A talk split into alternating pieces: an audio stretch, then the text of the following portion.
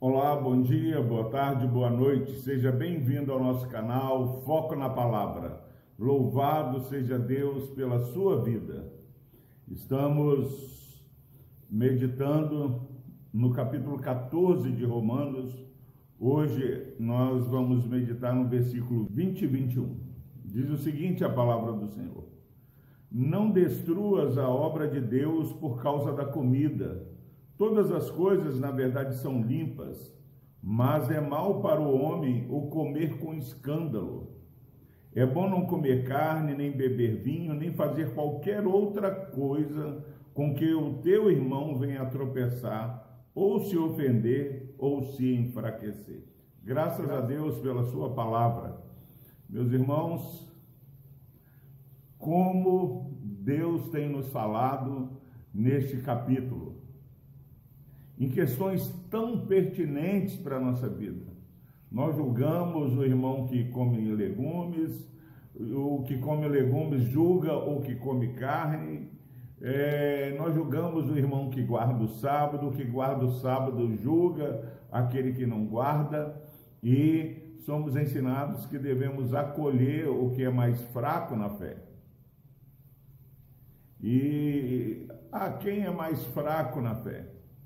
À luz da revelação da palavra, aquele que se escandaliza com o, o não comer, que acha que Cristo é, não é maior que dias, ou comida, ou bebida, mas a verdade é que o fraco ou o forte na fé, ele não deve julgar, mas deve acolher o seu próximo. Jesus, ele se encarnou, Jesus, ele se humilhou, ele se esvaziou para nos alcançar. Nós só vamos alcançar o nosso próximo como, quando tivermos empatia, nos colocarmos no lugar daquele que muitas vezes julgamos ou condenamos.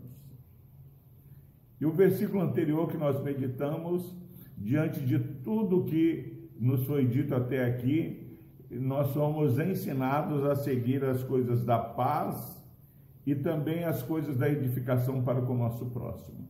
E hoje há um apelo forte para você, meu irmão, para você, minha irmã, para todos nós. Não destruir a obra de Deus por causa de comida, por causa é,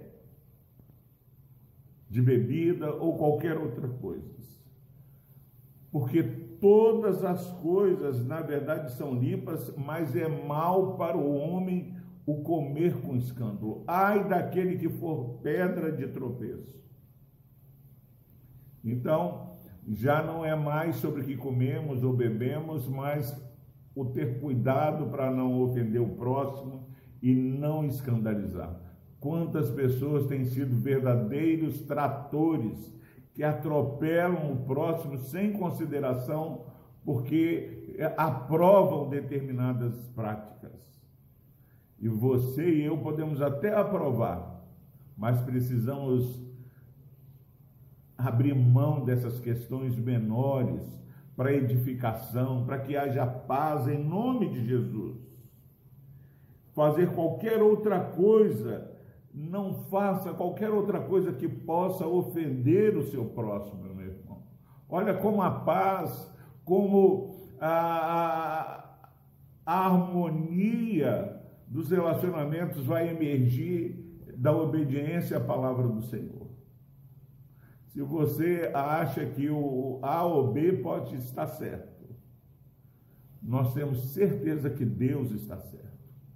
E aqui o Espírito Santo está falando: cuidado, para você, na sua maturidade, não destruir a obra, não destruir a obra, meu irmão. Deus está fazendo uma grande obra. Não destruas a obra, ouça Deus falando. Tenha misericórdia com seu próximo. É mal escandalizar. Em nome de Jesus, é bom não comer carne, é bom não beber vinho ou fazer qualquer outra coisa que o nosso irmão possa vir a tropeçar.